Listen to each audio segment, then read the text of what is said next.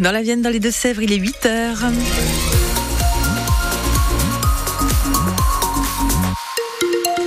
Un point météo. Bon, c'est pas joli joli aujourd'hui. Hein. Dans nos deux départements, c'est la grisaille qui persiste encore une fois. Un ciel bien gris toute la journée. On ajoute de la pluie pour aujourd'hui. On ajoute du vent, 30 km heure en moyenne. Des rafales euh, comprises entre 50 et 60 km heure. Météo complète à la fin de ce journal.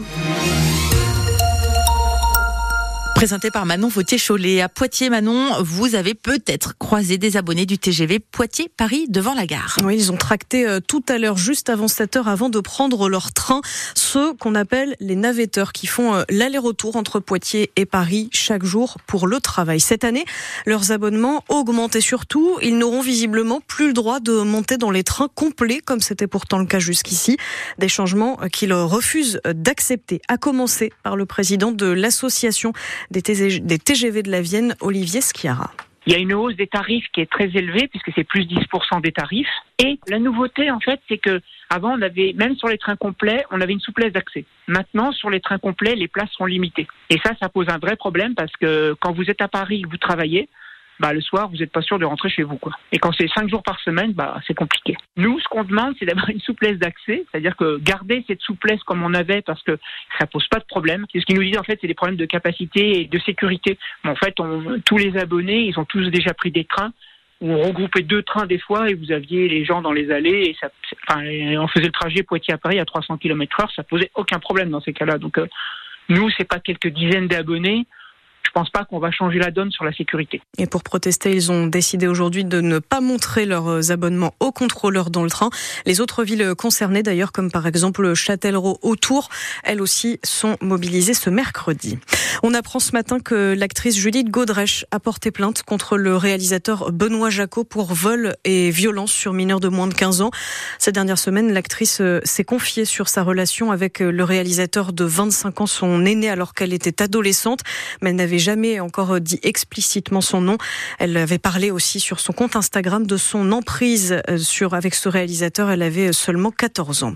À partir de midi, vous pourrez suivre euh, en vidéo sur notre application ici la cérémonie organisée en hommage aux, en franco-israéliens euh, victimes de l'attaque du Hamas. C'était le 7 octobre dernier en Israël. Ça va se passer aux Invalides. 55 portraits de victimes tuées ou portées disparues seront exposés dans la cour en présence d'ailleurs des familles. Emmanuel Macron, qui veut notamment condamner de nouveau l'antisémitisme. L'Élysée confirme aussi qu'un hommage est prévu en second temps pour les victimes des bombardements israéliens dans la bande de Gaza. Au volant, le téléphone c'est dans le sac ou en silencieux. Oui, pour alerter sur les risques de son usage en voiture, la préfecture de la Vienne lance cette semaine une nouvelle campagne choc en distribuant des sacs à pain dans toutes les boulangeries avec pour slogan Votre mort est comme ce SMS, elle peut attendre. Selon l'Observatoire de la sécurité routière, plus d'un conducteur de moins de 35 ans sur deux avoue lire ou même envoyer un SMS tout en conduisant. Une association de consommateurs dénonce ce matin une nouvelle pratique commerciale trompeuse dans les rayons des supermarchés. Et elle serait pratiquée par six grandes marques qui vendent des produits alimentaires du quotidien. Donc euh, dans les rayons, en fait, selon Foodwatch, elle pratique la cheapflation. Alors encore un nouveau mot. En gros, ça consiste à vendre un produit en moins bonne qualité, mais au même prix voire même un peu plus cher. Et Cyril Ardo, ça joue aussi d'ailleurs sur euh, la qualité de tous ces produits qui finissent dans nos assiettes. La cheapflation, c'est la contraction de cheap, bon marché, et d'inflation. Pour faire simple, vendre plus cher des produits dont la composition est moins bonne. Foodwatch épingle six produits de grande marque, du surimi Fleury-Michon, un poisson Findus ou un chocolat Milka. Dans le cas du surimi, par exemple, il y a désormais 11% de chair à poisson en moins, remplacé par des produits moins nobles, alors que le prix au kilo des bâtonnets a augmenté de 40% entre 2021 et 2023. Même chose pour les rillettes Bordeaux-Chanel la recette a perdu 5% de poulet en 3 ans. La graisse de canard a, elle, été remplacée par des huiles végétales, alors que le prix a bondi de 30%. Le phénomène n'est pas nouveau, dit Foodwatch, mais a été accentué par l'inflation. Les industriels, eux, justifient ces pratiques par une hausse de prix des matières premières sur fond de grippe aviaire et de guerre en Ukraine. Et vous retrouvez ces explications de Cyril Ardo en ligne sur francebleu.fr.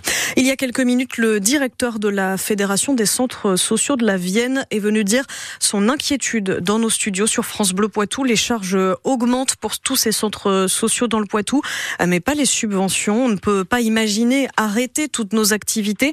Se désole Denis Renaudin qui attend une aide immédiate de l'État. Vous retrouvez dans quelques minutes d'ailleurs son interview complète en vidéo. Ce sera sur notre page Facebook. Dans quelques minutes, on va aussi parler vignes et photovoltaïque. Alors a priori, ça n'a pas de rapport, mais dans le Poitou, des scientifiques travaillent sur un projet ambitieux, installer de nombreux panneaux photovoltaïques au-dessus des vignes. On reçoit donc à 8h15 l'un des membres de l'équipe pour nous en parler. Et hop, c'est dans la poche. On l'a, la victoire du PB 86 à l'Arena Futuroscope. hier matin, le vice-président du PB, Éric Pinault, nous disait euh, qu'on l'aurait sa victoire, cette victoire, qu'il l'annoncerait. Il ne s'est pas trompé. Nos basketteurs se sont imposés 86-76 face à Angers. C'était la 20e journée de Pro B. Une victoire qui en plus nous fait euh, remonter dans le top 8. Euh, rendez-vous euh, dans deux jours à Denain pour, on l'espère, là encore, une victoire de plus en cyclisme. En revanche, on vous parlait hier de cette mauvaise nouvelle pour la FDJ Suez. L'italienne Marta Cavalli, l'une des leaders hein, de la formation, s'est blessée à l'entraînement il y a des jours. Elle va être absente un moment, le temps de se remettre.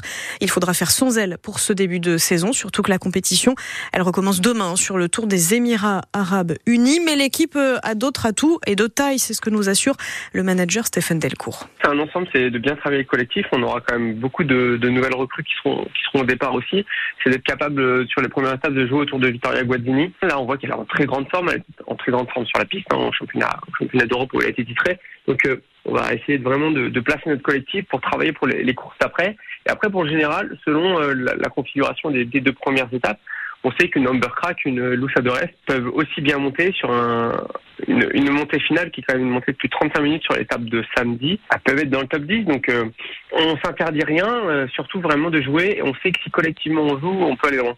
Stéphane Delcourt au micro de William Giraud. Et puis, si vous aimez euh, côté musique, cette fois les Négresses Vertes, San Severino ou encore les Fatales Picard, prenez votre agenda et réservez votre week-end du 23 août. Ces artistes sont annoncés en tête d'affiche du Festival des marchés gourmands. Ça se passe à Coulon, dans les Deux-Sèvres, donc le week-end du 23.